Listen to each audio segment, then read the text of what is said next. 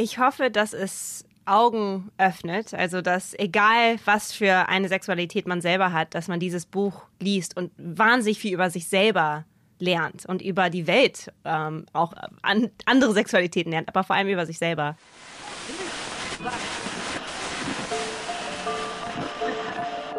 Herzlich willkommen zu Hansa Rauschen, dem Literaturpodcast des Hansa Verlages. Mein Name ist Florian Kessler. Hier wird regelmäßig mit Menschen aus der Welt der Bücher gesprochen, mit Schreibenden und Lesenden, mit Leuten von anderen Verlagen und aus dem Haus. Es geht um alles, was in Bücher passt und außenrum passiert. Und das ist wirklich nicht wenig. Es gibt Bücher, die verändern grundlegend, wie man die Welt sieht. Heute spreche ich im Podcast mit gleich zwei AutorInnen, denen das in meinem Fall gelungen ist. Julia Shaws Bi vielfältige Liebe entdecken erscheint jetzt gerade und ist ein wirklich bahnbrechendes Buch. Mir ist kein derart zugängliches, klares, offenes Buch begegnet, das von den vielen Menschen berichtet und für sie eintritt, die nicht einfach im Gegensatzpaar heterosexuell oder homosexuell verschwinden wollen. Benno Gammals 2021 erschienenes Anders fühlen erzählt ebenfalls eine Geschichte, die so noch nie erzählt wurde. Die Geschichte des schwulen und lesbischen Lebens in der Bundesrepublik über die Jahrzehnte hinweg. Die 1987 geborene Julia Shaw hat schon mehrere große, viel diskutierte Bücher veröffentlicht. Sie ist promovierte Rechtspsychologin am Londoner University College. Der 1976 geborene Benno Gammer ist seit letztem Jahr Professor für Gender- und Sexualitätengeschichte am Europäischen Hochschulinstitut in Florenz. Davor unterrichtete er Queer History am Goldsmith College in London. Viel Spaß mit Julia Shaw und Benno Gammer über Bisexualität und vielfältige Liebe.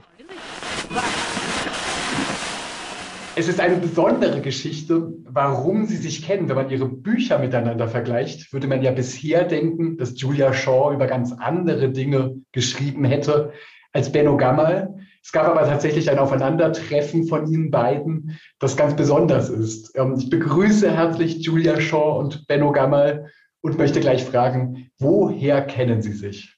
Wir kennen uns durch den Master in Queer History. Benno war mein Lecturer, mein Professor Was natürlich komisch klingt, ne? weil, weil du ja schon ähm, promoviert warst, ähm, wie du bei uns angefangen hast. Das mag ich ja auch so schön an dem englischen System, dass man so immer wieder mal was macht und dann kommt man wieder zurück an die Uni und macht was anderes.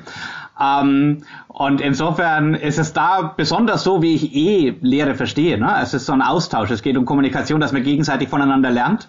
Und das haben wir ein Jahr lang gemacht in London.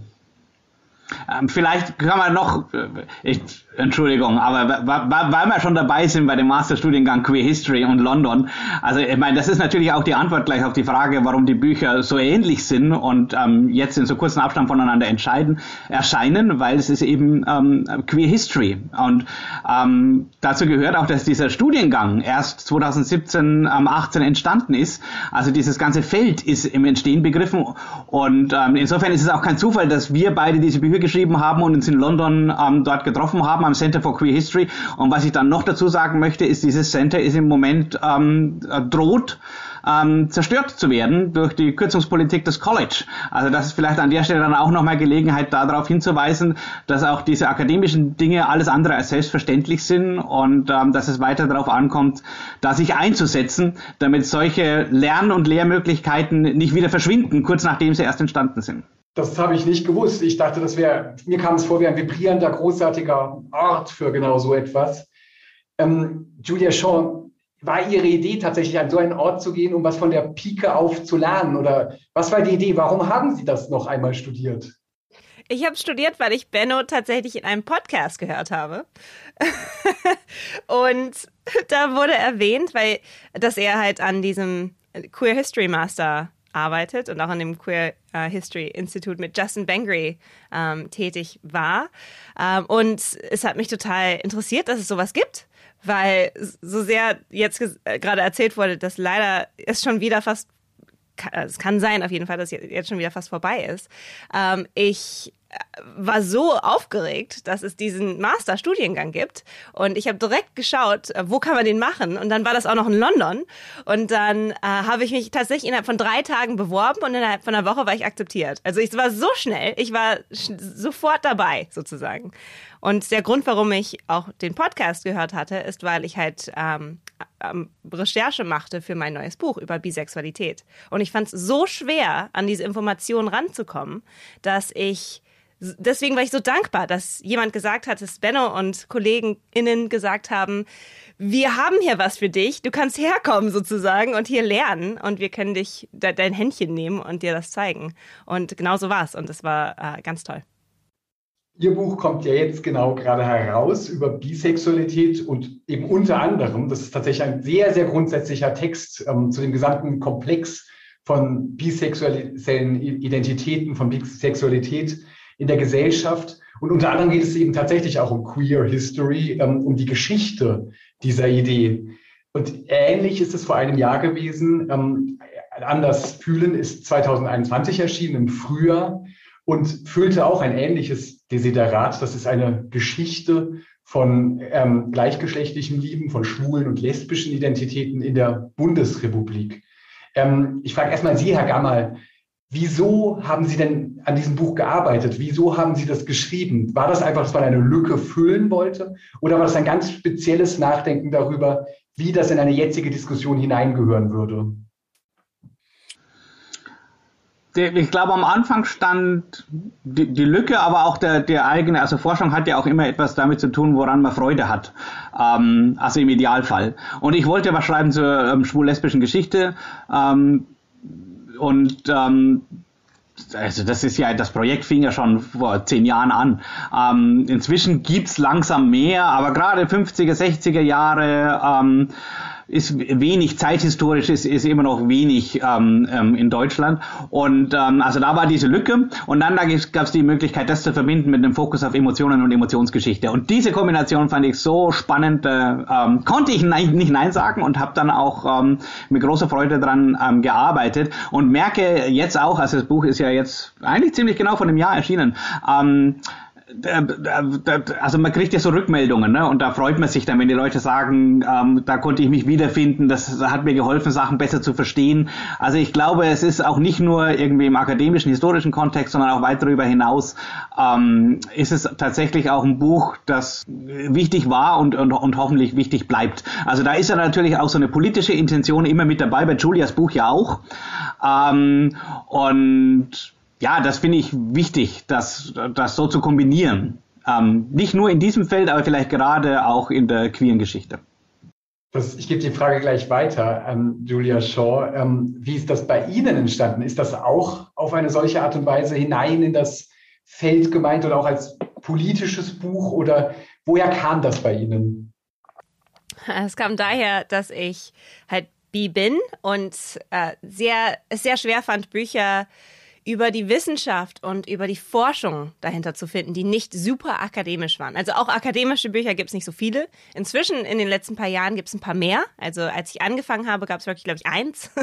ähm, und das war auch schon zehn Jahre alt. Also das ist sogar akademische Bücher gibt es selten und sind oft Paper, die zusammengefasst sind. Also sind noch nicht mal neue Werke, manchmal sind es halt Paper, die gesammelt werden. Ähm, und das ist das ist schön, aber das hat, war nicht genug für mich. Also ich wollte mehr, ich wollte komplexer über dieses Thema lernen. Und ähm, da habe ich dann halt mich entschieden, wenn es dieses Buch nicht gibt, dass die Forschung an die große Masse sozusagen bringt und an die ganzen bisexuellen Menschen da draußen, die gerne darüber wissen würden oder die Freundinnen von bisexuellen Menschen oder die Eltern von bisexuellen Menschen. Das sind alles Me Leute, die an diese Forschung rankommen sollten. Und ich habe eine Forschungsgruppe gegründet, nicht weil ich selber Bi-Forscherin war, sondern weil ich fragen wollte, wo seid ihr eigentlich? Und das hat mich überrascht, dass ich habe einmal einen Tweet rausgeschickt und innerhalb von 24 Stunden haben sich, glaube ich, zehn Leute gemeldet. Das waren schon mehr, als ich dachte, als aktive Bi-ForscherInnen. Und äh, dann über die nächsten Monate entstand sich eine Gruppe mit über 40 Leuten und wir haben dann jeden Monat haben wir dann äh, gab es einen Talk und es, es gibt sie, aber sie kannten sich auch gegenseitig nicht. Und das fand ich auch interessant. Und das war nochmal ein, so, so ein Strich darunter. Man braucht dieses Buch, weil, oder man braucht dieses Thema mehr erläutert und anders beschrieben vielleicht. Ähm, und das sah ich so ein bisschen als meine Rolle. Ich wollte diese ganze Information sammeln und sie so präsentieren, dass sie hoffentlich Menschen helfen. Und, wie Benno gesagt hat, natürlich gibt's immer, es ist, ich würde nicht sagen, das ist ich habe es nicht geschrieben, um ein politisches Buch zu sein, aber es ist queer, es ist automatisch politisch. Und natürlich geht es da auch um Menschenrechte. Und natürlich geht es da darum, dass wir dafür kämpfen, dass Menschen, die B sind, wo auch immer sie leben auf der Welt, frei leben können und sicher leben können. Ein Verlag wie der Hansa Verlag, der jetzt schönerweise diese beiden Bücher rausgebracht hat, hat davor viele Jahrzehnte damit verbracht, viele Bücher rauszubringen, aber solche Bücher überhaupt nicht rausgebracht. Kein einziges, nichts. Ist da etwas im Umbruch? Gibt es da ein, eine größere Diskussion, mehr Interesse, mehr Menschen, die das lesen wollen? Oder warum passiert das in diesen Jahren? Benno? Nein, du darfst zuerst. ein Umbruch. Ich weiß nicht, es kommt so ein bisschen in Wellen, glaube ich. Also auch wenn man sich die 90er anschaut, was Bisexualität angeht, da gab es das Thema auch schon mal äh, auf Zeitschriften vorne drauf. Also Cover Stories gab es da auch schon im Spiegel und Newsweek in Amerika und ähm, das Problem damals ein bisschen, ist, das ist jetzt ein bisschen besser geworden, aber Bisexualität wurde halt immer wieder als neu bezeichnet, als was Außergewöhnliches, als äh, oft etwas Perverses, genauso wie andere homosexuelle Tendenzen, obwohl das war mit Bisexualität vielleicht noch ein bisschen mehr hypersexualisiert, immer noch, als bei zum Beispiel ähm, Gay Culture. Und da gibt es schon Unterschiede, aber ich würde sagen, das kommt in Wellen. Und im Moment sind wir halt in so einer Welle wieder, wo vielleicht wieder ein bisschen mehr passiert. Ähm, aber viel hat auch mit Finanzen zu tun. Viel hat damit zu tun, dass, dass Verlage wie Hansa auch Ja sagen und sagen, wir machen das jetzt. Und die Welt braucht solche Bücher und auch immer wieder, nicht nur einmal. Also ich äh, glaube auch, also das mit den Wellen ist, glaube ich, wirklich wichtig. Ne? Nicht, dass man so den Eindruck hat, irgendwie ähm, vor 100 Jahren war alles schlimm und dann geht das so langsam, langsam, langsam kontinuierlich bergauf. Ähm, in den 80er Jahren taucht in deinem Buch ja auf, mit AIDS gab es eine ganz schreckliche ähm, Umkehr von Trends. Ähm, aber dann äh, auch wieder, ich beschreibe das als Normalisierung. Und ich glaube, das ist ähm, das, äh, das Entscheidende. Und das führt dann auch dazu, dass ähm, Institutionen wie der Karl-Hanser Verlag ähm, irgendwann dann Interesse auch dran haben, ne, die, die ganze Diskussion über sexuelle und geschlechtliche Vielfalt. Und das ist natürlich dann auch, es ist nach wie vor ein wichtiges Thema, es ist nach wie vor ein Thema, wo es auch bei uns ähm, ähm, offene Fragen und Probleme gibt. Also es ist, aber es, es wächst ähm, inzwischen in den letzten 10, 20 Jahren so ein gesellschaftliches Bewusstsein dafür, dass man sich auch mit diesen Fragen auseinandersetzen sollte, wenn man nicht sich persönlich betroffen fühlt. Ne? Und das schreibt Julia auch in ihrem Buch und so ist mein Buch auch gemeint. Ähm, es ist ja eben nicht nur für eine bestimmte Gruppe, sondern für alle. Und, und das, das glaube ich auch die wesentliche politische Intervention, so einen entspannteren Umgang mit Vielfalt und Verschiedenheit Möglichkeit, möglich zu machen. Innerhalb der Gesellschaft als Ganzes, aber auch im queeren Feld, im LSBTI-Feld, ähm, gerade wenn es um Bisexualität geht, und das taucht bei Julia ja auch auf, ne, ähm, gab es ja auch, also es gibt auch innerhalb des Feldes Kämpfe, wo die Schwulen sagen, irgendwie, also die bisexuellen Männer, das, was soll denn das? Oder die Lesben sagen irgendwie, haut ab, ihr bisexuellen Frauen, mit euch wollen wir nichts zu tun haben. Ähm, und ähm, solche Konflikte gibt es bis heute, und das ist mir das wichtigste politische Anliegen, so ähm, eine Möglichkeit zu schaffen, wo man anerkennen kann, dass es gibt unterschiedliche Gruppen, unterschiedliche Menschen, aber man kann trotzdem politisch zusammenarbeiten.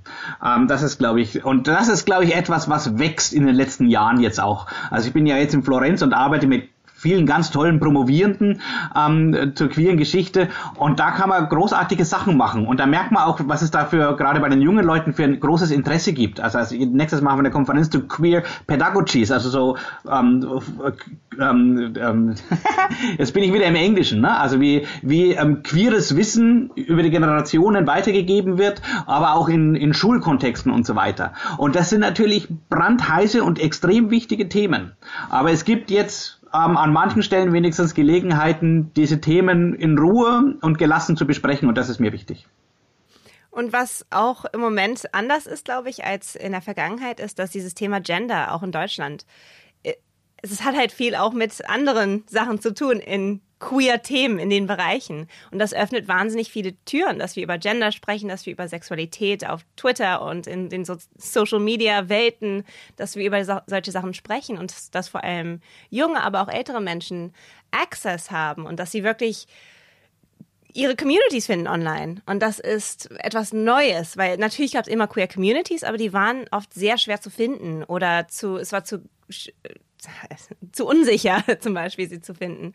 Und das Internet hat es halt, hat, glaube ich, viele Türen geöffnet, viele virtuelle Türen geöffnet. Und genauso wie auch dieser Studiengang. Also wir haben ja, Benno, alles online gemacht, ähm, weil es war halt während der Pandemie. Und das wäre vor zehn Jahren auch nicht möglich gewesen. Also da gibt's dieser digitale Wandel hat auch viel damit zu tun, dass wir jetzt anders über diese Themen sprechen können und dass sich Menschen einfacher finden können und dadurch auch diese Stärke haben, diese Strength in Numbers, diese Stärke in größeren Gruppen auch zu sagen, hey, wir sind hier. Also so bei Visibility Day zum Beispiel oder Queer Visibility Day. Das sind so Sachen, sowas gab es vorher nicht. Und das ist sehr schön und hilft uns auch, glaube ich, sehr, auch für Bücher in der Wahrnehmung ähm, kann man ja tatsächlich sagen, dass da in einem großen queeren Feld ganz, ganz viel geschieht. Von außen wirkt das dann immer ähm, wie sehr viele Zusammenschlüsse und Kooperationen. Ich fand aber bei der Lektüre ähm, von B, Julia Shaw, ähm, jetzt schon sehr eindrücklich, dass es auch ganz stark darum ging, wie kompliziert es eben ist, eine eigene Identität als Gruppe überhaupt ähm, herauszuarbeiten. Und in der Geschichte bei Benno Gamal von homosexuellen Lebensgeschichten spielt das auch immer wieder eine Rolle. Es gibt da mehrmals O-Töne, in dem Buch ist das ganz kunstvoll gemacht, dass immer wieder einzelne biografische Schicksale selbst erzählt werden. Und da gibt es immer wieder, dass es eine sehr wichtige Sache zur schwulen oder lesbischen Konturierung ist, zu sagen, ähm, sich abzugrenzen gegen bisexuelles Leben und so weiter.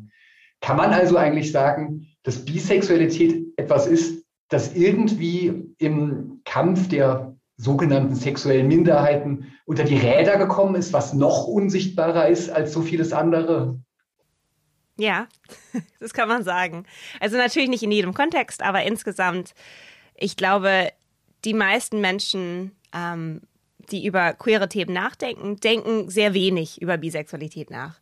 Und das ist oft so ein Afterthought. Es ist so, ja, und dann gibt es auch die Bis. aber so richtig drüber nachgedacht wird natürlich von bisexuellen Menschen schon, aber von vielen, die es nicht sind, ähm, nicht unbedingt. Und das sieht man auch bei Events zum Beispiel. Also wer auf der Bühne steht, wer bei einem Panel dabei ist. Und ähm, ich ich will fast aufschreien, jedes Mal, dass ich eine bisexuelle Person sehe, weil ich denke, ey, da, wir sind da, wir sind repräsentiert in diesem Gespräch.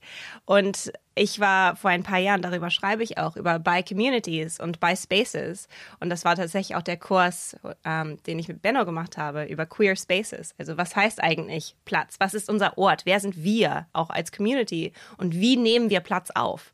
Und das ist für bisexuelle Menschen tatsächlich nochmal anders als für andere queere Menschen, weil wir oft keine Space haben. Also wir sind oft halt nicht repräsentiert in Talks und wir haben vielleicht keine Stimme unbedingt und wir haben auch physisch nicht wirklich Platz. Also wir nehmen, also zum Beispiel, es gab den allerersten Bi Pride ähm, vor einigen Jahren, äh, vor ein paar Jahren in London und ähm, das war so anders, dass man da ankommt und nicht direkt zeigen muss, nein, ich, ich bin queer genug, ich darf hier sein. Dass man direkt da anfängt und sagt, hey, wir sind alle bi oder die meisten von uns sind bi. Das, da, wir müssen nicht da anfangen, wir können direkt in die Themen rein, rein schreiten, reinspringen und darüber sprechen, wie äh, Mixed Sexuality Relationships sind. Also wenn ich mit jemandem zusammen bin, der hetero ist zum Beispiel oder verheiratet bin mit einem Mann und ich eine Frau bin dass es vielleicht schwieriger ist, mich immer, dass ich mich immer wieder outen muss, dass ich immer wieder zeigen muss, nee, ich bin immer noch bi, obwohl ich natürlich in einer Beziehung bin, die heterosexuell aussieht. Und das sind so Themen, die natürlich, wenn man zum Beispiel lesbisch oder schwul ist, man muss sich nicht die ganze Zeit outen, meistens. Ja, da, gerne, gerne, Benno gleich. Ähm, weil zumindest wenn man in einer Beziehung ist und sie und man out ist, äh, man sieht's halt direkt. Man sieht halt, ihr seid zusammen. Ähm, aber Benno hat dazu was zu sagen und das würde ich gerne hören. naja, es ist, ähm, es ist auch im schwulen und lesbischen Kontext nicht so einfach, genau wie du sagst. Ne? Also sozusagen die, die am einfachste ähm, äh, Weise sichtbar zu werden, ist als Paar. Aber wenn man nicht als Paar auftritt, zum Beispiel am Arbeitsplatz, ähm, ist es auch nicht so ohne weiteres. Ne? Ähm, weil das finde ich spannend bei deinem Buch ähm, und eine absolut richtige Beobachtung, diese, ähm, weil es ähm, immer noch diese dominante Grundannahme von Heterosexualität gibt. Also sozusagen äh, Heterosexuality is a default option. Ne? Also wir nehmen immer zuerst mal an, wenn wir jemandem begegnen, das ist ein heterosexueller Mensch aber warum eigentlich? Ne? Und also die, dieses Problem gibt's auch für, für Schwule und Lesben, ähm, aber es ist, du hast natürlich recht, es ist ähm, schwieriger, ähm, ähm, Bisexualität sichtbar zu machen, ähm, ähm, sich, sichtbar zu werden. Ähm, und ich habe ich hab da viel drüber nachgedacht, weil in meinem Buch, ähm, Florian Kessler hatte das erwähnt, das ist ja Oral History, also es sind biografische Erzählungen. Und da sind natürlich unzählige Männer und Frauen dabei, die ähm, heterosexuell verheiratet waren, Kinder haben, dann spätes Coming Out hatten ähm, und dann ähm, als Lesben oder Schwule ähm, ähm, lebten. Ähm, und oft auch in den verrücktesten Konstellationen, also gehen mit ihren, die Frauen leben als lesbisches Paar, gehen, fahren aber in Urlaub mit dem Ex-Mann, ja, also das ist, ich meine, da ist ja alles möglich, ähm, aber da ist niemand dabei, ähm, der oder die sich als bisexuell selbst beschreiben würde.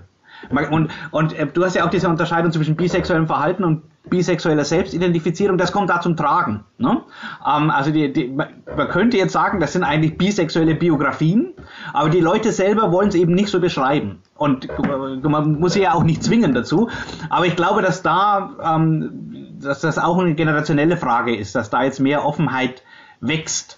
Und der letzte Punkt, der mir noch wichtig ist, ist, ähm, dass es natürlich diese Konflikte und Spannungen innerhalb des queeren Feldes gibt aber dass es wichtig ist, darüber nicht zu vergessen, dass es die große Spannung mit der großen Mehrheit nach wie vor gibt. Ne? Also diese Konflikte im Inneren muss man austragen, aber dabei darf man nicht vergessen, dass diese, ähm, ja, die, die, diese heterosexuelle Grundannahme ähm, wahrscheinlich das größere Problem ist oder zumindest ähm, auch große Anstrengungen bedarf, ähm, der großen Mehrheit von Leuten immer wieder zu sagen, denkt einfach mal drüber nach, über eure eigene Sexualität, über die Sexualität der Leute, denen ihr begegnet sind die vielleicht nicht ähm, zwangsläufig alle heterosexuell? Und was gibt es dann für Möglichkeiten und Optionen?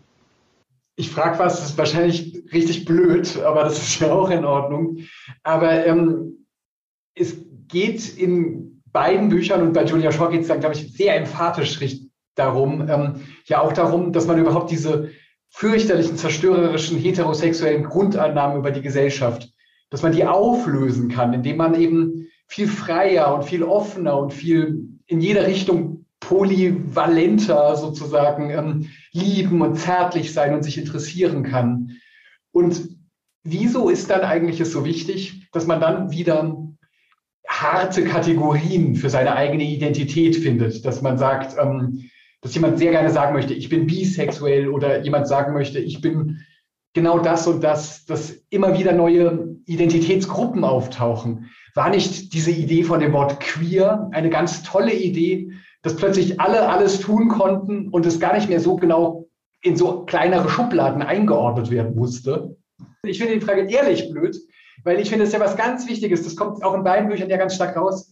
Die Identität von Menschen hängt so stark daran, dass sie sich endlich trauen zu sagen, ich bin schwul oder ich bin bi oder irgendetwas. Und dann finde ich, es kann es auch sehr verletzend sein zu sagen, ja, ähm, warum machst du das denn? Das ist doch blöde Identitätspolitik also eigentlich genau in dem letzten, was Sie gesagt haben, Herr Kessler, ist es, ist es eigentlich schon drin. Ne? Also es kann nicht darum gehen, irgendwie anderen Leuten zu sagen, wenn du jetzt auf die Straße gehst und für dich ist es wichtig, ähm, äh, ein Schild zu tragen, auf dem steht, ich bin schwul und ähm, ähm, wie heißt es bei Queer Nation? Um, we are queer, we are here. Um, get used to it. Um, ne? Also sozusagen, das ist ja Identitätspolitik. Ja, und dann kann es ja nicht drum, drum gehen, irgendwie zu sagen, nee, das darfst du jetzt nicht. Du musst was anderes auf dein Schild schreiben. Schreib drauf I'm fluid oder so. Also das ist der, das kann ja nicht der Punkt sein. Aber der, der Punkt ist irgendwie, ähm, die Leute, glaube ich, aufzufordern, ja, Identitätspolitik kann wichtig sein, kann ähm, politisch auch äh, produktiv sein, kann Sichtbarkeit erzeugen, kann politische Erfolge wie die gleichgeschlechtliche Ehe, ähm, Marriage for All irgendwie erringen. Aber bei alledem bleibt offen und guckt immer mal wieder. Ähm, also hinterfragt auch diese Identitäten. Die sind nicht per se schlecht, ähm, aber es ist keine schlechte Idee, sie ab und zu mal wieder zu hinterfragen und zu gucken, ist es jetzt eigentlich wirklich. Ich hatte eine Frau im, im Interview, ähm, Frau Opitz heißt sie bei mir, die sagt genau das. Ich weiß doch nicht irgendwie, ähm, ob ich, ob ich in zehn Jahren noch mit Frauen zusammenleben will. Vielleicht will ich in zehn Jahren wieder mit einem Mann zusammenleben. Und dann sagt sie, und diese, ich habe diese Stärke, diese Ungewissheit auszuhalten. Also ich muss nicht eine Identität mich darauf festlegen für den Rest meines Lebens. Wer weiß, was das Leben bringt. Und das finde ich, glaube ich, ist eine, ne, das ist eine äh, gute Einstellung. Also das eine tun und das andere nicht lassen. Das wäre meine Reaktion. Labels, warum braucht man sie? Das ist, glaube ich, auch, auch oft die Frage. Und die Antwort ist, nicht unbedingt nur, weil queer Menschen sichtbar sein wollen, das ist natürlich auch wichtig, aber auch weil die Gesellschaft es klar macht, dass es wichtig ist. Also klar, es ist nett, wenn wir sagen, wir sind queer, es ist doch alles egal, aber es ist nicht egal. Es ist in der Welt nicht egal. Es ist in den meisten Ländern immer noch illegal, homosexuelle ähm, Akten zu, zu machen. Und dementsprechend, ähm, solange es der Welt nicht egal ist, mit, we mit wem man zusammen ist oder wen man liebt, solange wird es politisch sein. Und solange ist es auch wichtig, dass wir nuanciert darüber sprechen. Und nu Nuance kommt auch mit Begriffen wie bi und schwul und lesbisch und queer und trans und pluri und poly und äh, diese ganzen anderen Begriffe, die wir haben. Ähm, und diese Nuance zeigt einfach diese Vielfältigkeit. Aber ähm, was auch ganz wichtig ist bei bisexuellen Menschen, also Benno hat gesagt jetzt, dass äh, die, diese ähm, Stärke zu quasi zu sagen, ich weiß nicht, in wen ich mich vielleicht mal in zehn Jahren verliebe, das äh, sieht man auch in der bisexuellen Forschung, aber andersrum, in dem Sinne, dass ich wundere mich oft, warum Menschen das, den Begriff bi nicht benutzen. Und ich glaube, es würde vielen Menschen gut tun, darüber nachzudenken, dass sie doch vielleicht sich in Menschen unterschiedlicher Geschlechter verlieben könnten. Und dass sie ihre Herzen sozusagen ein bisschen öffnen für diese Möglichkeit mindestens. Oder sogar sagen, hey, ich habe diese Geschichte mit Männern Frauen mit unterschiedlichen Geschlechtern und vielleicht bin ich ja bi, vielleicht bin ich nicht hetero. Und da gibt es ein Zitat zu von einem ähm, Psychologe Fritz Klein, der vor ein paar Jahrzehnten geforscht hat. Und er hat ähm, Therapie gemacht mit Menschen, vor allem bisexuellen Menschen, Männern und Frauen.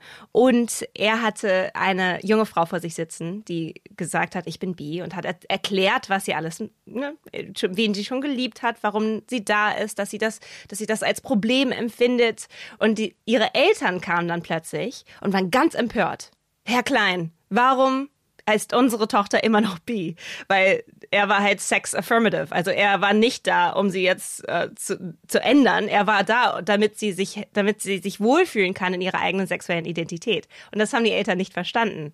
Und dann kam das geile Zitat von ihm, das hat darüber hat er geschrieben. Der Vater sagte dann plötzlich, "Yeah, that's the problem. You're not here, you're not there. There's too much freedom. A man, a woman here, a man there. Too much freedom." Und diese, diese Idee, zu viel Freiheit, finde ich, ist so der Oberbegriff von dem, was ganz viele Menschen denken, wenn sie Bisexualität hören. Sie denken, du hast zu viel Freiheit, du willst bestimmt äh, ganz viele Menschen in einer Beziehung haben, du willst bestimmt die ganze Zeit Dreier haben, du bist exzessiv, du bist too much. Und das ist faszinierend und das müssen wir ändern. Dieses zu viel Freiheit es ist ja immer ein bisschen eine blöde Idee, wenn man anfängt zu überlegen, was in einer Kultur jetzt das wirklich Natürliche ist oder das ganz Normale. Ich bin mir gar nicht sicher, ob es das wirklich jemals gibt. Aber ähm, in Ihrem Buch, Julia Shaw, überlegen Sie auf ganz viele verschiedene Weisen auch mit ähm, Untersuchungen und auch richtig Blicken auf, ähm, auf verschiedene Tierspezies, ähm, wie eigentlich Verhalten aussehen kann. Und einmal zitierten Sie auch ein Buch, das, ähm, das fand ich sehr interessant, ähm, Not Gay, das davon erzählt, dass im Heteropatriarchat, also bei den richtigen maskulinen, heterosexuell kodierten Männern, durchaus ähm, Praktiken sind, bei denen ganz klar wird, ähm, dass sie in Wahrheit auch das eigene Geschlecht begehren, eben in der Umkleide oder was weiß ich an was verorten. Ist es vielleicht so, dass in Wahrheit das Natürlichere wäre, dass Menschen überhaupt grundsätzlich zu anderen Menschen zärtlich sein können und dabei gar nicht so sehr auf die Geschlechtergrenze gucken? Ist das etwas, was Sie formulieren würden? Ist Bi sozusagen natürlicher und echter als das andere? Ich glaube, wir müssen vorsichtig sein mit natürlich, mit Wörtern wie natürlich. Aber ich glaube, auf jeden Fall gibt es Indizien in der Tierwelt, dass es viele bisexuell natürlich nicht als Identität, aber als Benehmen, also Tiere, die mit Männchen und Weibchen ähm, sich äh, zusammentun als Pärchen oder sexuell auch sich benehmen.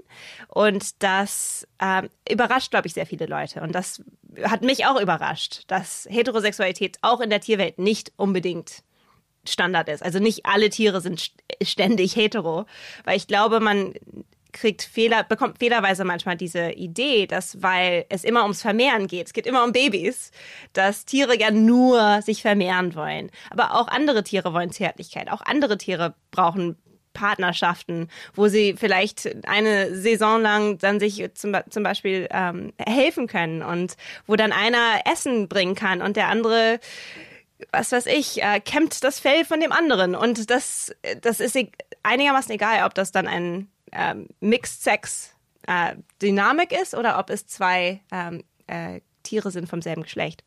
Und das fand ich spannend, weil alle Tiere, soweit wir gesehen, also soweit ich äh, auf jeden Fall gesehen habe, haben auch bisexuelles Benehmen, das man schon mal gesehen hat. Und homosexuelles Benehmen. Und das ist ähm, interessant, weil ich auch auf der Suche nach einem Bigen war.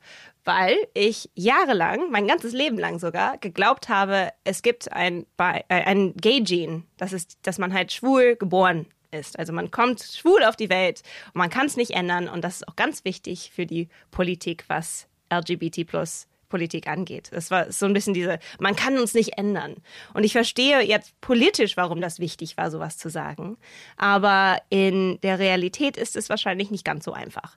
Und ich ging also dann auf die Suche nach diesem B-Gen und okay, was heißt das dann? Haben wir ein halbes Gay-Gene oder wie sieht das dann aus? Und die Antwort war, es gibt kein Gay-Gene. Und ähm, ja, es ist etwas, das in uns drin ist, in dem Sinne, dass wir es nicht ändern müssen sollten. Aber Sozialisierung hat natürlich auch eine, spielt eine große Rolle. Und da, in diesem Kapitel, wo ich über die Tierwelt schreibe, gehe ich halt auf diese Suche nach dem Bigen, finde es nicht, gehe dann halt weiter und gucke, okay, wie sieht denn, wie sehen denn Beziehungen in der Tierwelt überhaupt aus? Und äh, da bin ich auf ganz viele, auch heterosex, also hetero-Annahmen gekommen, wo immer die, die Vermutung war, ach, alles, was nicht heterosexuell ist oder nicht ähm, zwischen Pärchen, die ähm, männlich und, und, weiblich waren, äh, muss dominant sein. Es muss was anderes sein. Und das ändert sich auch jetzt in der Tierwelt. Es wird jetzt langsam angenommen, okay, vielleicht gibt es ja auch homosexuelle, nicht nur heterosexuelle ähm, Paare. Ich weiß nicht, ob es sich in der Tierwelt ändert, aber in der menschlichen Beobachtung der Tierwelt ändert sich offensichtlich. also ich finde, äh, da, da fand ich, also äh, die Bonobo-Affen tauchen ja dann auch auf. Das ist, das wird ja oft diskutiert, ne? Also dieses ähm, alle alle möglichen ähm, Tiere männlichen Geschlechts, weiblichen Geschlechts, uneindeutigen Geschlechts ähm, ähm, interagieren sexuell miteinander. Was ich interessant finde, ist, ist sind die Zuschreibungen, die dann stattfinden. Und oft wird dieses, diese, die Tatsache, dass, äh, also gerade bei einem Bonobos ist, glaube ich, das eines der prominentesten ähm, Beispiele, äh, dass da so viel verschiedene Formen von sexueller Interaktion stattfinden, wird dann gelesen als ähm, sozusagen, das wäre befreit Na, also da wird deutlich, wie die Menschen sozusagen ihre Ideen in das, in das Tierverhalten rein ähm. Und, und ich glaube eben nicht, dass es das ist. Also das äh, beschreibst du ja eigentlich auch. Also da, es geht halt um eine andere Form des Umgangs ähm, mit sexueller Interaktion. Ähm, aber trotzdem folgt die natürlich ähm, bestimmten sozialen Regeln ähm, in, in, in diesem Bonobo, Sapara Kollektiv. Ähm, und also ich, ne, eine Frage, weil ich dann immer denke mir, naja, aber so ganz, das kann ja nicht stimmen. Also eine Frage, die mir dann durch den Kopf ging, was ist dann eigentlich, wenn so ein Bonobo-Affe asexuell ist? ne, also ähm, ähm, sexuelle Interaktion ist ja da so ein soziales Bindungsmittel, aber wenn jemand, äh, sage ich auch jemand, so, so, so ein Affe ähm, ähm, nicht berührt werden möchte an den eigenen Genitalien, was passiert dann? Ne? Also ähm, ich, ich und was auch spannend ist, ist, dass die Forscher uns da versagt haben. Also das ist in der menschlichen Sexualität so, glaube ich, und auch in der Tierwelt, dass man halt auf Sachen schaut, die ganz offensichtlich queer sind und sagt, die sind nicht queer. Und das ist diese Unsichtbarkeit, obwohl sie eigentlich direkt vor den Augen von diesen ForscherInnen war oder ist, ähm, wo dann trotzdem ForscherInnen sagen, nee. ähm, und dann einfach drauf, die, unsere sozialen Erwartungen draufpacken auf die Situation und nicht einfach interpretieren, nicht einfach beschreiben. Ich meine, Kinsey und ähm, BiologInnen vor 100 Jahren haben auch schon gesagt, wir müssen da aufpassen und die sexuelle Welt von Menschen und Tieren ist divers. Und trotzdem haben Forscher das oft ignoriert. Und das ist, glaube ich, auch eine wertvolle, wertvolle Message, dass ForscherInnen auch Menschen sind und auch die sozialen Biases mit sich nehmen und ähm, dass wir da auch vorsichtig sein müssen. Ich habe zum Beispiel, nur, nur ganz kurz, ich habe ähm, beim, beim, beim Durchlesen von ähm, Julias Buch, habe ich gelernt, dass ich monosexuell bin. Ne, als, als schwuler Mann bin ich natürlich dann, wenn es um Bisexualität geht und das äh, Gegenteil ist dann Monosexualität. Ähm, das, ah gut, ist jetzt nicht total neu, aber da hatte ich auch vorher noch nicht wirklich so drüber nachgedacht. Das klingt so ein bisschen, ähm, es klingt so ein bisschen, als für Stereo hat es nicht gereicht, ne? aber okay, ne? Da, ähm, nur als Beispiel dafür, wie man auch persönlich zum Nachdenken kommt, ne? wenn man ähm, über, über Sexualität in ihren verschiedenen Facetten ähm, liest und, und reflektiert. Ja, und das geschieht ja genau durch diese Begriffe und ihre Herleitungen. Ähm, ein Gedanke, den ich noch hatte zu beiden Büchern zugleich, ob es nicht auch noch so etwas immer so wie so ein Schatten von den Büchern gibt. Ich habe gedacht, eigentlich sind doch auch beides unglaubliche Dokumente davon, ähm, in was für einer Krise heterosexuell und das, was man vielleicht das Patriarchat nennt, also dass diese Gesellschaft ähm, beispielsweise im Bi ist ein ganz, ganz wichtiger Punkt auch dieser Male Gaze, der beispielsweise ähm, als weiblich gelesene bisexuelle Frauen ähm, ganz stark trifft, dass die eben, eben hypersexualisiert werden, dass, dass eben pornografische Vorstellungen eben genau von Dreier-Sex und so weiter ähm, eingefügt werden und sonst gar nichts mehr eigentlich bestehen bleiben kann und gar keine andere Identität da ist. Das ist ein großes Beispiel dafür. Ähm, und im Benno Gammals Buch ist es nicht nur, dass das Buch durchaus auch so etwas ist wie eine Gewaltgeschichte, weil sich ja ähm, die Verrechtlichung erst stark ändern musste, damit überhaupt gleichgeschlechtliches Lieben ähm, auf vielerlei Art und Weise möglich sein kann sondern in dem Buch ist, geht es immer wieder darum, auch auf sehr befreiende Art und Weise, auf wie man sich überhaupt erst Freiräume schaffen muss, wie man irgendwie dem Patriarchat oder der, der Heterosexualität entkommen oder sich mit ihr arrangieren muss, weil sie alles durchdringt. Erzählen die beiden Bücher gemeinsam, deswegen eigentlich auch eine fürchterliche Geschichte davon, was in einer Welt los ist, die so sehr durchdrungen ist von Heterosex? Da gibt es viel in der Frage. Ich glaube, dass die Welt ähm, ja, es gibt natürlich ähm, die, die Norm, die Erwartung ist, dass jeder heterosexuell ist und dass es auch ähm, das Normale, das Gesunde ist und alles andere ist abartig und pervers. Die Probleme, die daraus kommen, sind nicht nur, dass man selber vielleicht unglücklich ist mit solchen Vermutungen und dass man dann vielleicht nicht derjenige werden kann, der man sein möchte oder lieben kann, wie man lieben möchte oder sicher sein kann in dem, was man macht, was man macht, ähm, sondern auch, dass ähm, Gewalttaten natürlich auch gegenüber Menschen, die dann hypersexualisiert, überdurchschnittlich ähm, passieren. Also zum Beispiel Forschung zeigt ganz klar, dass bisexuelle Frauen ähm, viel öfter vergewaltigt werden, zum Beispiel auch im Vergleich zu lesbischen Frauen und im Vergleich zu heterosexuellen Frauen.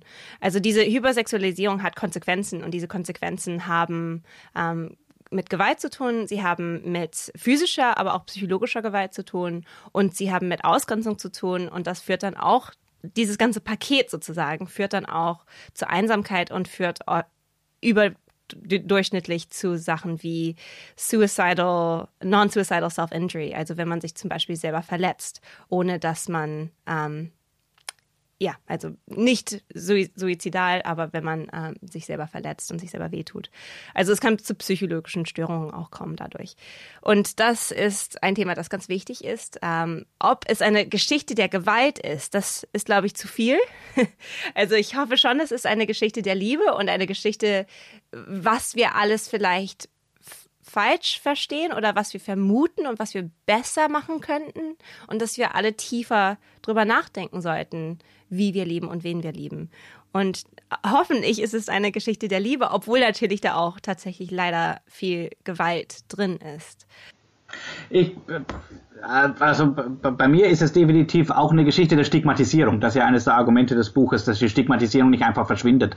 Und diese Zuschreibung von Hypersexualität ist ja bei dir auch ein gutes Beispiel dafür, dass es ähm, nicht endet. Es ist deswegen ein spannendes Beispiel auch, weil es, weil es die Ambivalenz zeigt, ne? Weil die, gerade die Hypersexualität, also zum Beispiel ähm, schwarze schwule Männer sind ja auch, haben auch oft genau damit zu kämpfen, ähm, dass sie so als, als hypersexuell ähm, wahrgenommen werden und irgendwie als die, die großen hypermaskulinen ähm, mit den großen Geschlechtsorganen ähm, und das aber gar nicht unbedingt wollen, sondern ähm, dann sagen irgendwie, aber wir sind ja auch zärtlich und liebend und das taucht aber in dem öffentlichen Bild von uns gar nicht auf. deswegen sage ich, Hypersexualität ist ambivalent, weil es einerseits wird es von manchen so als erstrebenswert betrachtet und andere ähm, sagen aber, es, es objektiviert meinen Körper. Ne? Und das ist ja auch das Problem bei vielen, gerade scheint mir nach der Lektüre deines Buches bei bisexuellen Frauen, dass es sozusagen dieses ähm, Problem gibt, dass Hypersexualisierung dann ähm, eben auch stigmatisierend wirkt und zur Diskriminierung beiträgt. Und die geht nicht weg. Also das ist, glaube ich, bei mir auch so. Ist, deswegen sage ich auch, es gibt nach wie vor Grund, sich zu wehren ähm, und sich politisch zu organisieren. Ähm, und äh, der wesentliche Grund ist natürlich das, was Sie sagen, Herr Geisler, das Heteropatriarchat. Ich weiß nicht, ob es in der, in der Krise ist. Also das wäre schön, wenn das Patriarchat in der Krise wäre. Ähm, ich, also es gibt ähm, Anstrengungen, irgendwie es zum Bröckeln zu bringen und wenn die Erfolge zeitigen, dann ist es gut. Ähm, aber was auf alle Fälle nicht in der Krise ist und auch nicht sein sollte, ist Heterosexualität. Das ist ja überhaupt nicht der Punkt. Der Punkt ist nur, ähm, man, man sollte darüber nachdenken. Und wenn man dann im Nachdenken als Mann zu dem Ergebnis kommt, dass man Frauen toll findet, dann ist es so. Ähm, so, also was, was in der Krise eventuell ist, wenn wir Glück haben, ist die Zwangsheterosexualität, die heterosexuelle Norm. Aber Heterosexualität ist, ist, ist ja überhaupt nicht das, das Problem. Ne? Ähm, also das, das wäre mir an dem Punkt auch, auch, auch noch wichtig. Und oft, also das haben meine Interviewpartner oft gesagt, heterosexuelle Menschen die sich die Zeit nehmen, drüber nachzudenken und dann zu dem Ergebnis kommen, ja, ähm, heterosexuell, das ist mein Lebensentwurf, das ist das, was ich will und dann ähm, sehr zufrieden damit leben, haben auch meistens kein Problem mit Leuten, die ihr Leben anders leben. Ähm, problematisch ist nur dieses unreflektierte Übernehmen eines vorgegebenen Musters, also die Heteronorm, ähm, das kann zu Problemen führen. Also deswegen, na, also Heterosexualität, großartige Sache. Es soll, soll überhaupt nicht in der Krise sein. In Julia Shaws Buch ist das ja auch dann wieder ähm, sehr anschaulich beschrieben, wie das, ähm, wie eben obligatorische Zwangsheterosexualität sich auswirken kann auf Beziehungsnormen und so weiter. Und es eben sehr viele Leute, ähm, das kann man an der Zahl von Seitensprüngen ähm, oder Affären, die jeder und jede haben soll, ähm, wie sie wollen, die nur oft natürlich auch für Unglück sprechen, weil Menschen es nicht schaffen, ihre Identität so zu leben, dass sie sie mit anderen offen diskutieren können oder so. Und das fand ich auch in, in Julia Schaus Buch eben sehr, sehr schön ähm, dargestellt, dass sich der Zwang so schnell einsteigt, glaube ich, in, in Heterosexualität und dass deswegen die Diskussion beispielsweise von Bisexualität oder überhaupt von anderen Entwürfen so befreiend für alle Lesenden sein kann. Ähm, Jetzt frage ich noch eine Sache zum Schreiben, weil dieses Buch jetzt eben gerade da ist und Ihr Buch, Herr Gamal, vor einem Jahr. Und ähm, in Ihrem Buch, Julia Shaw, erzählen Sie, ähm, dass Sie über Bisexualität auch sehr offen bereits an ganz vielen anderen Orten nach und nach gesprochen haben, unter anderem eben im Arbeitsumfeld, im akademischen Umfeld. Trotzdem ist das Buch schon dadurch sehr besonders, dass es eben nicht einfach nur analytisch als Sachbuch einen Gegenstand erzählt, sondern dass sie immer wieder auch von eigenen Erfahrungen erzählen und wie es ihnen selber gegangen ist, ähm, von Suchen nach sich selbst. Hat das eigentlich großen Mut gebraucht oder wie war dieser Prozess, dass Sie diese Form gefunden haben, die ich sehr gut fand beim Lesen? Ich glaube, das ist meine, meine Standardform. Also, ob ich über das Thema Böse schreibe oder über Gedächtnis, ich bringe mich selber da immer mit rein, weil ich glaube, da, damit der Leser einem vertraut, muss man sich selber auch, muss man auch selber ein bisschen was preisgeben. Und dann ist der Leser eher mit dabei oder die Leserin. Und ähm, das war hier genauso. Und was mir tatsächlich wichtig war, ist, dass es ja meine persönlichen, dass meine persönlichen äh, Memories, meine persönlichen Erfahrungen da auch mit dabei sind, als Beispiele, aber nicht als als die einzige Erfahrung. Also es war mir auch ganz wichtig, dass es nicht nur autobiografisch ist, dass ich eher, auch mehr als in anderen Büchern, Menschen selber reinbringe. Also ich habe auch viel mehr zitiert in diesem Buch, absichtlich, weil ich wollte, dass ihre Stimmen, die Stimmen, die fast nie gehört werden von diesen ganzen ForscherInnen, dass sie wirklich drin stehen, so wie sie im in der Originalverfassung waren. Also ich wollte wirklich, dass es so ein, so ein Chorus von, so, so ein Orchester von Bi-Stimmen ist und nicht nur meine Erfahrung, weil das ist doch viel, viel interessanter und viel wichtiger. Also ja, es war, ob es Mut braucht, ja, schon. Aber ich würde mich jetzt nicht als mutig sagen. Ich glaube, inzwischen bin ich weit genug in, meinem, in meiner Identität und bin auch schon offen länger, ähm, dass ich hoffe, dass ähm, es eher inspiriert, dass andere sagen, hey, sowas habe ich auch schon mal erlebt. Oder hey, vielleicht kann ich mich auch outen. Oder hey, es, ist, es gibt Menschen in der Wissenschaft, die auch so sind wie ich. Weil das hat mir gefehlt, als ich jünger war. Es gab keine bisexuellen, es gab keine queeren Menschen, geschweige denn bisexuellen Menschen. Und ich glaube, das hätte mir geholfen. Also ich hoffe, es inspiriert andere. Ich hoffe ähm, aber, dass sie auch nicht meine Erfahrungen sehen als irgendwie, so muss es sein, weil meine Erfahrungen sind oft außergewöhnlich und ähm, viel wichtiger ist, was die ForscherInnen über dieses Thema sagen. Ja, ich glaube, in diesem Hin und Her, dass da eben intersektional auch ganz, ganz andere Geschichten hineingewoben sind, dass sehr viele verschiedene Stimmen wie in einem Chor auftauchen, ist es dann eben so bedeutsam, dass gleichzeitig die eigene Geschichte auch vorkommen kann. Ähm, ich gebe die Frage eigentlich einfach weiter, Herr Gammer. Ich hatte, ähm, ich glaube, ich hatte wirklich noch nie in meinem Leben ein Geschichtsbuch gelesen, das so geschrieben ist wie Ihr Buch. Das war für mich ähm, eine absolut verblüffende und großartige Erfahrung, weil Geschichtsbücher ja häufig tatsächlich eigentlich ein bisschen von oben herab versuchen, ähm, die Sachen einzuordnen und irgendwie auf dem Feldherrnhügel stehen. Und hier ist eben dieses Verfahren, was Julia Shaw gerade sagte, dass so ein Chor von Stimmen sehr feinfühlig und sehr zart eigentlich immer wieder vorkommt, dass Menschen aus verschiedenen Generationen und ganz unterschiedlichen Schicksalen ähm, immer wieder ihre Geschichten erzählen und da dann auch gar nicht so geguckt wird, nur auf Lebensstationen, sondern ganz viel darauf, wie es den Menschen da wirklich gegangen ist, psychisch und von den Gefühlen her.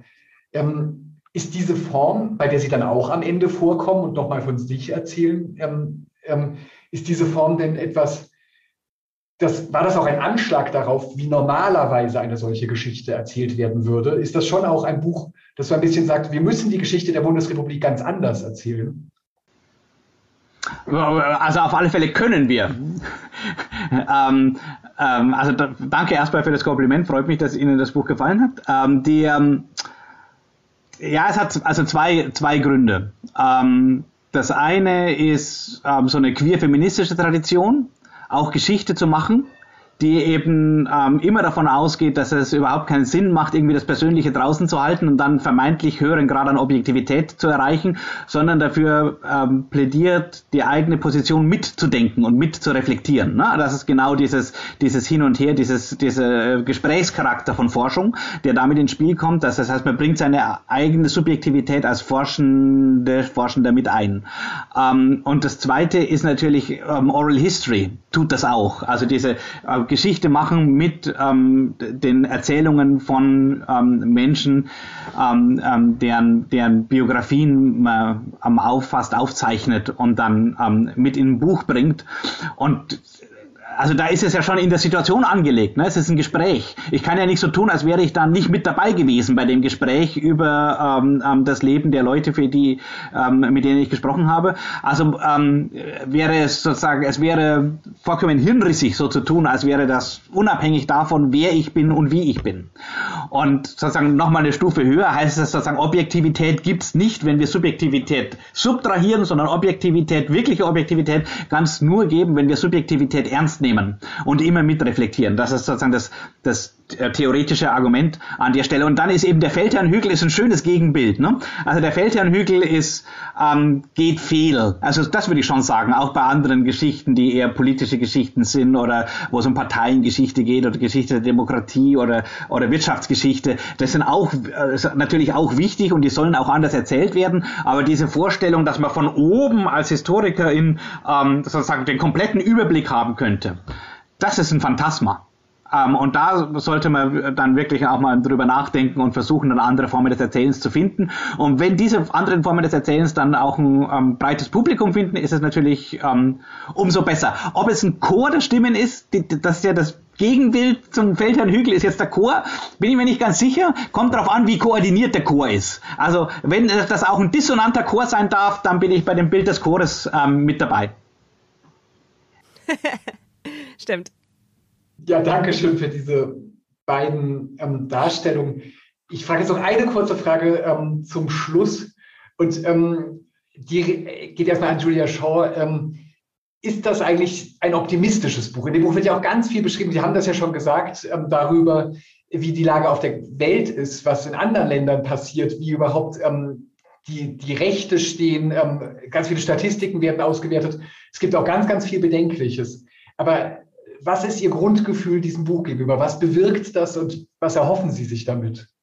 Ich hoffe, dass es Augen öffnet, also dass egal was für eine Sexualität man selber hat, dass man dieses Buch liest und wahnsinnig viel über sich selber lernt und über die Welt ähm, auch an, andere Sexualitäten lernt, aber vor allem über sich selber. Und dass man Fragen stellt, die man sich wahrscheinlich nie gestellt hat.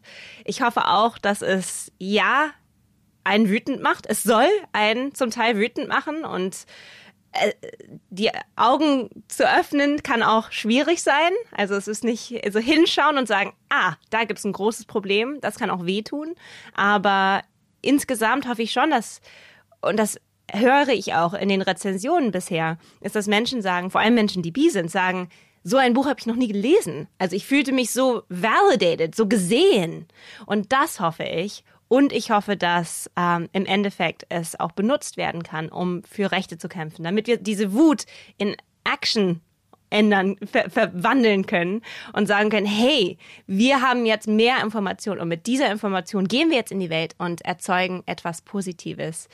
Und ja, hoffentlich auch ähm, denkt man selber, hey, vielleicht ist mein eigenes Herz jetzt ein bisschen offener und ich sehe die Welt jetzt mit anderen Augen auch, auch was Positives. Also es soll durchaus optimistisch und positiv im Endeffekt sein. Aber da gibt es halt, ich rede auch in dem Buch über Stadien, ähm, dass man diese, so ein bisschen einen Prozess durchmachen muss und erstmal durch diese Stadien äh, dahin zu dem Glück kommt. Das war eine der Fragen, die ich mir gestellt habe, und das ist ja der Schluss deines Buches, ne? Und dann ist irgendwie eines der Stadien ist Wut und danach das finale Stadium ist Frieden. Und ich dachte, was ist mit der Wut in dem Frieden? Ist, jetzt weiß ich, die Wut ist da noch da die, die, die muss nicht, ähm, muss nicht verschwinden oder aufgehoben sein im, im, im friedvollen Glück. Das würde ich, so würde ich das auch ähm, sagen. Ne? Und ähm, bei der Wut ähm, geht es eben dann um, um verschiedene Sachen oder man kann auch sagen, bei dieser ähm, nach wie vor bestehenden Notwendigkeit, ähm, sich zu organisieren und politisch zu kämpfen. Ähm, Asyl, Flucht, ähm, queere Geflüchtete, ist das ja auch, was in deinem Buch auch auftaucht, diese ganze Frage ähm, ähm, nach queeren Menschenrechten, auch im globalen Kontext, ist natürlich eine wichtige Frage, aber ähm, auch ähm, also zum Beispiel finde ich in, in, in Deutschland nach wie vor die Debatte über Trans, ähm, und die gesetzliche Regelung ähm, ähm, äh, von Transgender, das Gesetz heißt immer noch transsexuellen Gesetz, glaube ich. Ähm, also diese ähm, äh, da gibt es nach wie vor äh, große Fragen und, und wichtige Anliegen, die ähm, auf der Agenda stehen bleiben sollten. Die Ehe, die Öffnung der Ehe für Konstellationen mit mehr als zwei Menschen. Ich, glaube, das wird noch ein bisschen dauern, aber das äh, ist eine Diskussion, die kommen wird. Und dann ist, glaube ich, ähm, Erziehung, Schule, ähm, also diese äh, sicherzustellen, dass Wissensbestände zugänglich bleiben im breitesten Sinn. Das ist, glaube ich, auch etwas, was ähm, ja, uns weiterhin beschäftigen wird.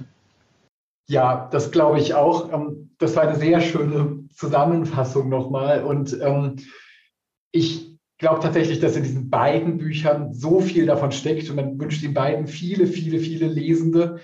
Bi ähm, von Julia Shaw erscheint genau jetzt. Ist, glaube ich, ein Buch, über das viel geredet werden wird, das viel diskutiert werden wird. Ich habe mich sehr gefreut, mit Ihnen beiden hier sprechen zu können für Hansa Rauschen. Dankeschön für das schöne Gespräch. Danke auch. Danke. Das war es für heute mit dem Podcast Hansa Rauschen. Das waren viele Worte für viele interessante Dinge. Bis zur nächsten Folge und danke fürs Zuhören.